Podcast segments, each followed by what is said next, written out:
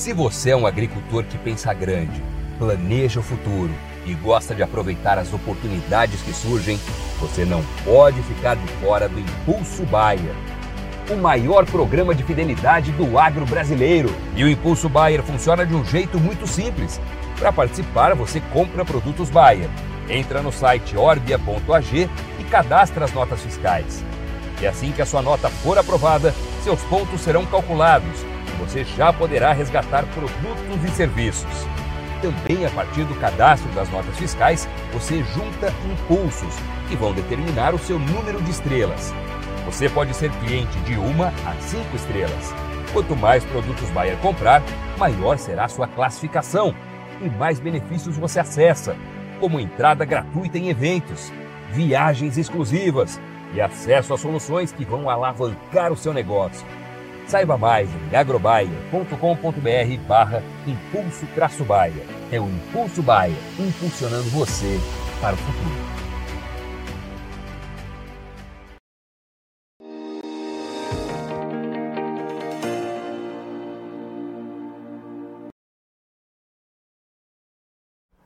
Olá, muito boa tarde para você que nos acompanha aqui pelo site Notícias Agrícolas. Está começando mais um boletim de mercado para a gente entender o que está acontecendo com o mercado do boi. A gente viu aquela escalada de preços da arroba acontecendo aí alguns dias atrás, mas já estamos entrando aí na segunda semana onde os preços parecem ter encontrado aí um patamar de estabilidade. Em São Paulo, só para a gente ter como referência, ali na casa dos 235, alguns lotes até 240 reais, mas parece que não está conseguindo mais evoluir muito além desse preço não. Mas também não cai. O que está acontecendo com o mercado? Que momento é esse? Vamos pedir ajuda para quem entende. Vamos lá para Radar Investimentos, onde está o Gustavo Figueiredo. Seja bem-vindo, meu amigo. Obrigado por nos ajudar a entender esse momento. Como eu disse, a gente já está na segunda semana aí de preços praticamente estáveis, sem muitas mudanças aí nos patamares praticados, Gustavo. É, atingimos, chegamos no tal do ponto de equilíbrio dos preços da arroba? Bom dia, Alexander. Bom dia a todos.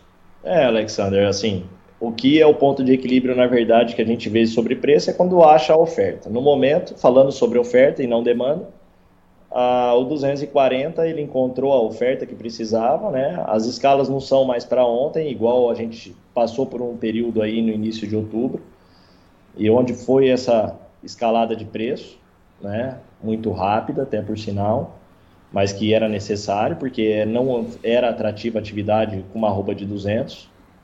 É, e o 240 encontrou oferta e hoje as escalas elas não são tão longas como a gente viu lá atrás, de, chegou a 30 dias, 40 dias, mas hoje a gente tem uma escala aí já terminando o mês de outubro, iniciando o mês de novembro em várias unidades, tanto São Paulo, Minas, Goiás, né? E alguma IMT, alguns pontos aí, lá para o Nortão também. IMS continua daquele jeito sempre a escala um pouco mais, mais reduzida devido à necessidade e à dificuldade de encontrar animais terminados na região do MS, onde é um boi de 235. São Paulo também a média, hoje a gente pode considerar um boi de 235, onde todo mundo consegue vender ele um pouco mais fácil, hoje no 235. E o 240, até semana passada, ele era mais visto ao longo do dia, mais negociado e hoje já há uma restrição aí para o 240, onde já não se encontra mais facilmente e passa e está passando a virar exceção aí ao longo do dia. Bom, então temos aí uma condição é, de, de, de, preços estabelecida. É, isso acontece porque, Gustavo? Apareceu oferta, é isso? Isso aí, Alexandre. É aquele boi terminado, é, de animais terminados no confinamento, e eles, todos os contratos praticamente desses animais, eles são negociados aí na última semana, próxima à última semana de cada mês, né? E o outubro, com essa escalada de preço, muitos animais que, que foram retirados, que já estavam na escala e foram retirados da escala à busca de preços maiores. Lembrando só, não foi uma, uma negociação que deixou de acontecer, não, porque não tinha é, preços definidos, eles somente estavam na escala. Então, alguns pecuaristas tiraram de, uma, de um frigorífico para outro, para por quê? Porque renegociaram preços melhores, né? Mas não tinham preços pré-determinados antigamente, anteriormente, tá? Então não foi uma, vamos falar que a gente fala no termo aqui de pecuarista, ninguém que abou com ninguém. Só foi realmente uma transferência de um frigorífico para outro aí. E nesse período que o, frigo, que o pecuarista retirou os animais da escala, as escalas passaram, que eram de 40 dias aí, e com o passar do tempo aí, duas, três semanas, as, e os animais que foram retirados da escala, as escalas ficaram ainda mais curtas e chegamos a, a ter escala aí para dois, três dias, né, dias corridos. Hoje a gente já conta com uma escala aí já de 15 dias corrido, pelo menos, em vários pontos, e isso aí dá uma tranquilidade para a indústria não haver necessidade de pagar mais além do que aquele preço onde ele encontrou uma oferta para dar uma equilibrada no seu estoque. Mas ao mesmo então, tempo, 240, Gustavo... a gente pode dizer que foi o teto para este período e não para o período do ano, ainda que nós temos um novembro e dezembro que tende a ter uma oferta um pouco mais reduzida do que a gente vem agora no final de outubro. É, mas ao mesmo tempo o frigorífico ele parou de ofertar mais, mas também não está testando patamares muito abaixo, né?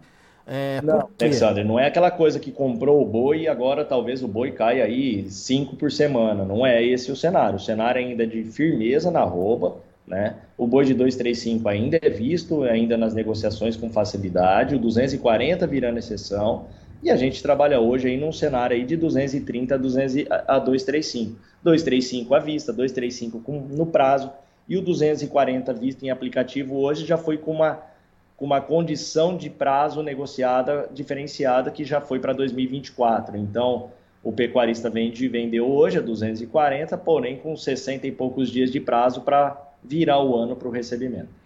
Esse valor, esse patamar de preço, faz o mercado rodar bem, eh, Gustavo? Exato, Alexandre. Nesse patamar, entre 230 e 240, ele tem uma saída geral em relação à demanda. Né? Nós temos uma arroba ainda abaixo de 50 dólares, então ela é viável para exportação. A, a, existe a margem ainda para o frigorífico, né? não é uma arroba onde a margem do frigorífico ela vira negativa ou se zera, ela tem margem nesse, nesse momento para o frigorífico em relação à demanda. Então, a arroba entre 230 e 240, e ainda mais nesse, nessa época do ano que a gente se encontra aí com uma demanda um pouco mais firme em relação aos meses anteriores, que é a virada de, vamos falar de semestre, é, a gente pode dizer aí que nesse patamar aí as engrenagens se encaixam e tudo começa a rodar melhor. É bom para o pecuarista também, Gustavo? Então, para o pecuarista ela, ela, é uma incógnita, né, Alexander? Porque assim, a arroba produzida, sim, nós podemos dizer que nós temos a arroba produzida abaixo dos patamares negociados do boi gordo de hoje.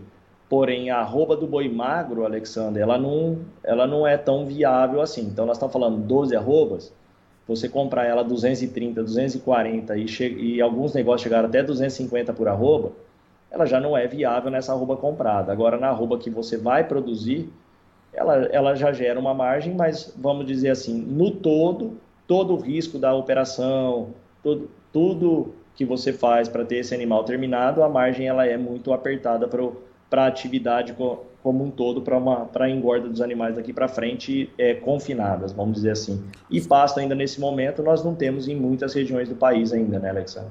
É, você falou dessa relação com a reposição principalmente, Gustavo. Por quê? O que, que aconteceu? Preço, preço caiu e a reposição subiu? O preço, quando veio para 200 reais a arroba, Alexandre, no boi gordo, a reposição desse boi magro não caiu tanto, como caiu já uma relação de troca em relação ao bezerro. O bezerro ele ficou mais ofertado, vamos dizer assim, o preço, o preço equilibrou mais abaixo do que um, um boi magro. O boi magro, em nenhum momento, ninguém conseguiu comprar volume a 200 reais a arroba igual era o preço do boi gordo, tá? nesse período. Então, a arroba do boi magro sempre foi 220, 230 acima. Então, naquele período onde a arroba era 200, não tinha uma margem para um confina... você confinar naquele período, colocar um volume grande de animal e você já ter a certeza que iria é, faturar ou lucrar tantos por cento na operação. Não existia. Não existia uma luz no fim do túnel naquele momento. Agora, quem comprou alguns animais em algumas condições, um animal não comercial, um animal mais colorido, um animal mais cruzado, naquele momento várias oportunidades foram geradas sim para quem tinha a expectativa de uma alta ao longo do tempo, que foi o que ocorreu agora com essa alta. Quem comprou boi de 200, chegou a comprar arroba até de abaixo disso no picado, vamos dizer assim, em leilões, comprava um lotinho aqui, um lotinho lá, para aqueles pecuaristas que você sabe, né, Alexandre? Eles precisavam pagar a conta. Então, negócios pontuais abaixo existiram. Agora, em volumes grandes, eles não existiram. Então, margem e falar que nós vamos ter um volume de animais confinados daqui para frente muito grande, com aquele, naquele cenário da arroba de 200, nós não vamos ter não, Alexandre. Vai é. ter uma falta de oferta ao longo do tempo até que regularize aí com boi terminados a pasto, vacas terminadas a pasto, que vaca alisa mais fácil, novilhas. Tanto que hoje a demanda por uma novilha bem acabada ela é maior do que um boi gordo, né, Alexandre? É. Ô, ô, Gustavo, essa falta de oferta que você cita aí, ela já começaria a aparecer a partir de quando?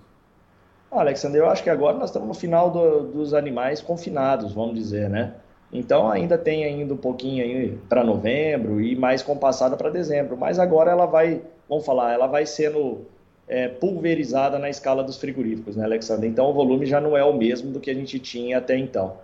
Então eu acredito que a oferta daqui para frente ela vai reduzindo com o tempo, vai Porém, hoje nós vamos falar que o boi hoje, ah, o boi hoje está caindo. Não, o boi hoje na bolsa aqui ele está equilibrando aí abaixo, ele equilibrou abaixo dos preços que nós já atingimos, nada mais é do que uma perda do ágio criada pelo mercado futuro. Ou seja, o mercado futuro chegou a 248 reais. O que, que era a expectativa naquele momento? Era uma expectativa que houvesse negociações de boi a 250, o que não existiu.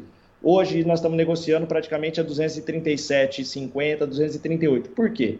Porque a expectativa é de não existir boi agora nos próximos dias acima de 240 reais, né? Então a bolsa está equilibrando para baixo, mas isso não quer dizer que o boi está caindo, quer dizer que o boi só as expectativas que foram criadas não se concretizaram e hoje nós estamos negociando hoje uma bolsa vindo próximo da realidade, que é um boi entre 230 e 240 é somente isso aí que a bolsa vem pontuando e vem equalizando aí em relação aos preços existentes no dia.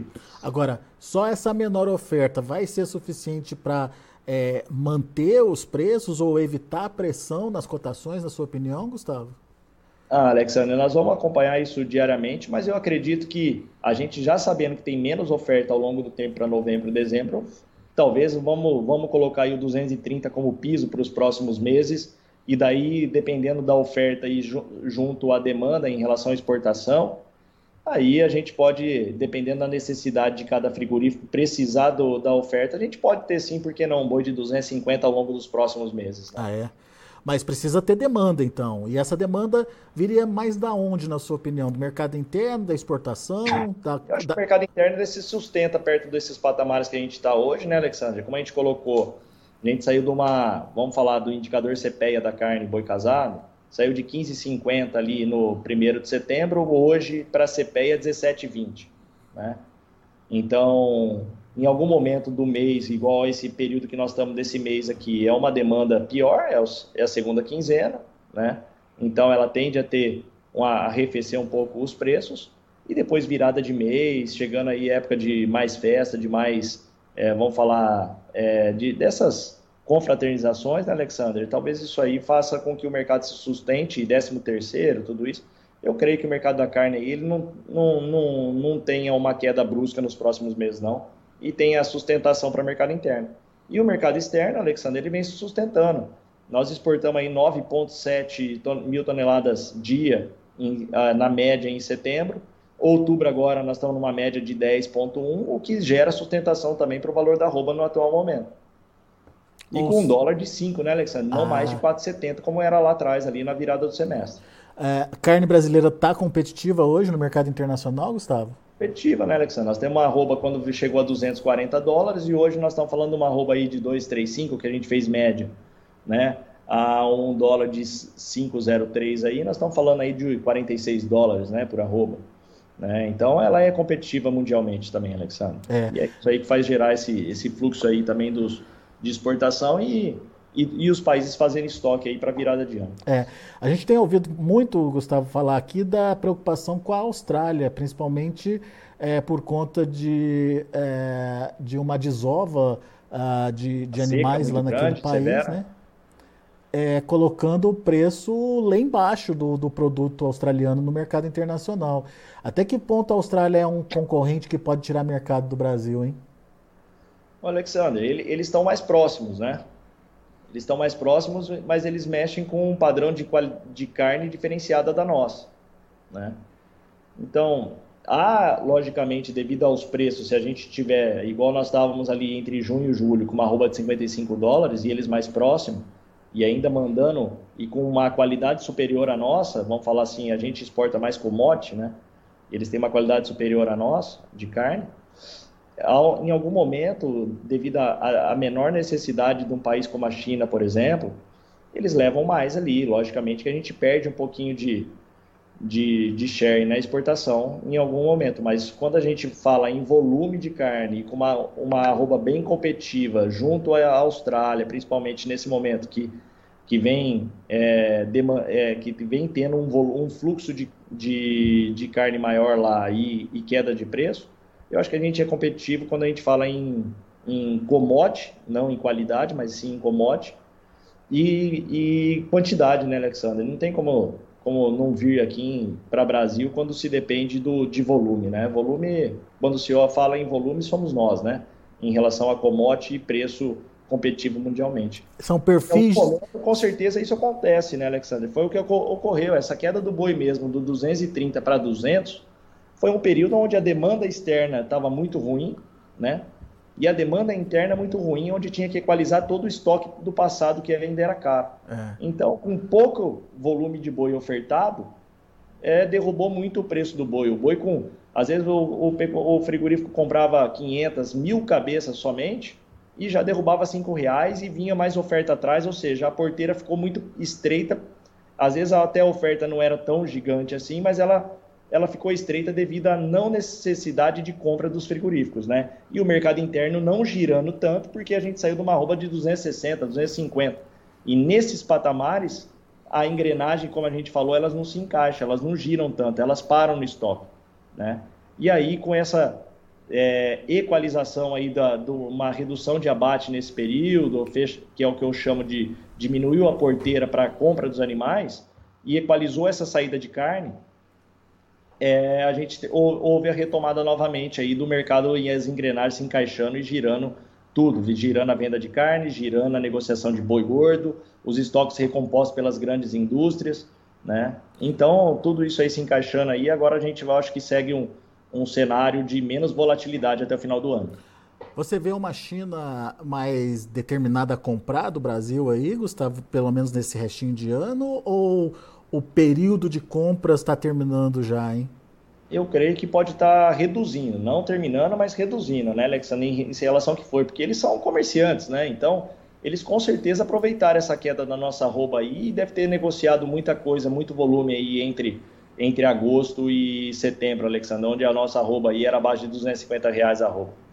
Eu acho que eles vêm, vêm negociando aí é, constantemente aí e, e fazendo estoque porque eles têm a questão de o rebanho deles de suíno hoje lá já está recomposto, hoje a questão de fluxo de carne de proteína lá já está mais equalizada, né, Alexandre? É, né? Ah, agora, você acredita que a, a exportação, ela a, esse ano vai ter aquele papel de enxugar mais o, o, mercado, Gustavo? A gente vai conseguir crescer em relação aos, ao, ao ano passado, por exemplo? Em volume Alexandre, nós estamos próximo do ano passado, mas abaixo do ano passado, as exportações, né? Ah, é?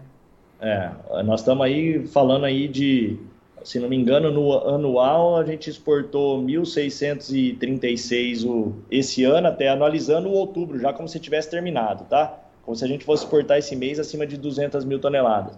E o, mês, e o ano passado, 1.694. Nós estamos falando de 58, 500, é, dá 50, 580 mil toneladas aí de diferença do ano para o outro, né?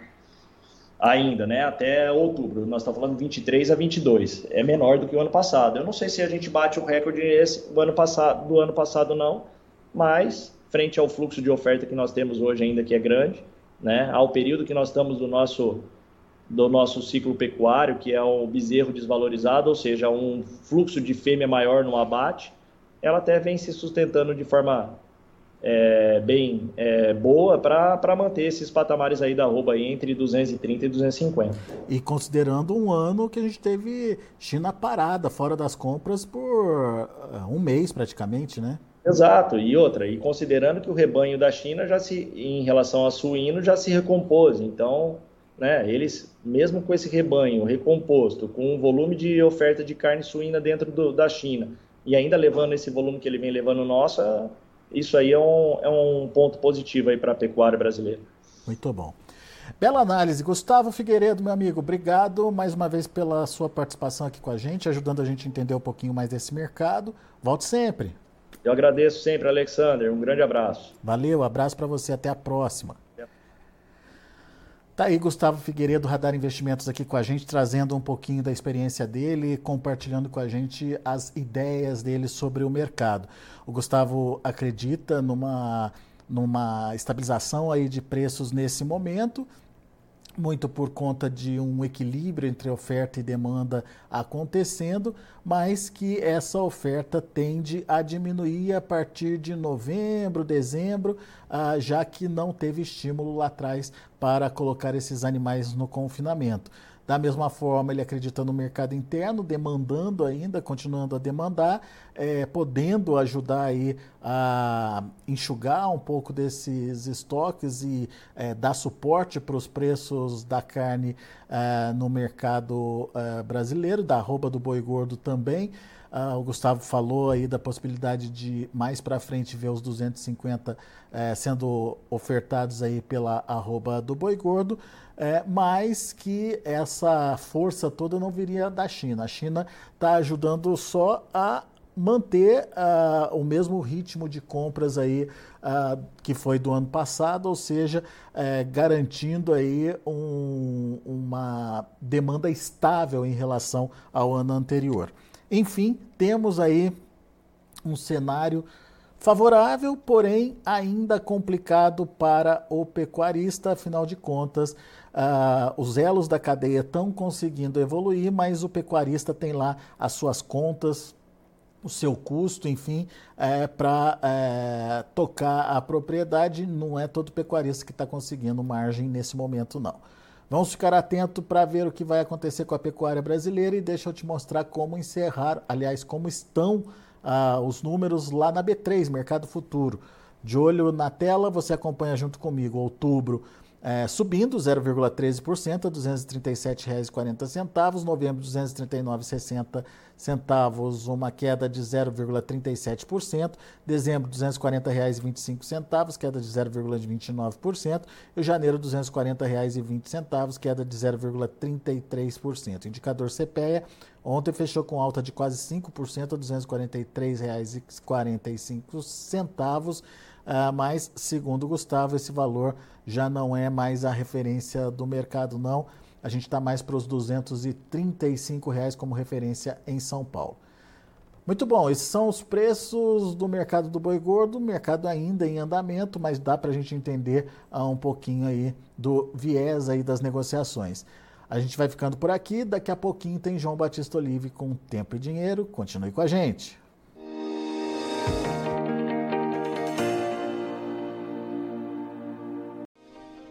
Se inscreva em nossas mídias sociais. No Facebook, Notícias Agrícolas. No Instagram, arroba Notícias Agrícolas. E em nosso Twitter, arroba Norteagri. E para não perder nenhum vídeo, não se esqueça de nos acompanhar no YouTube e na Twitch Notícias Agrícolas Oficial.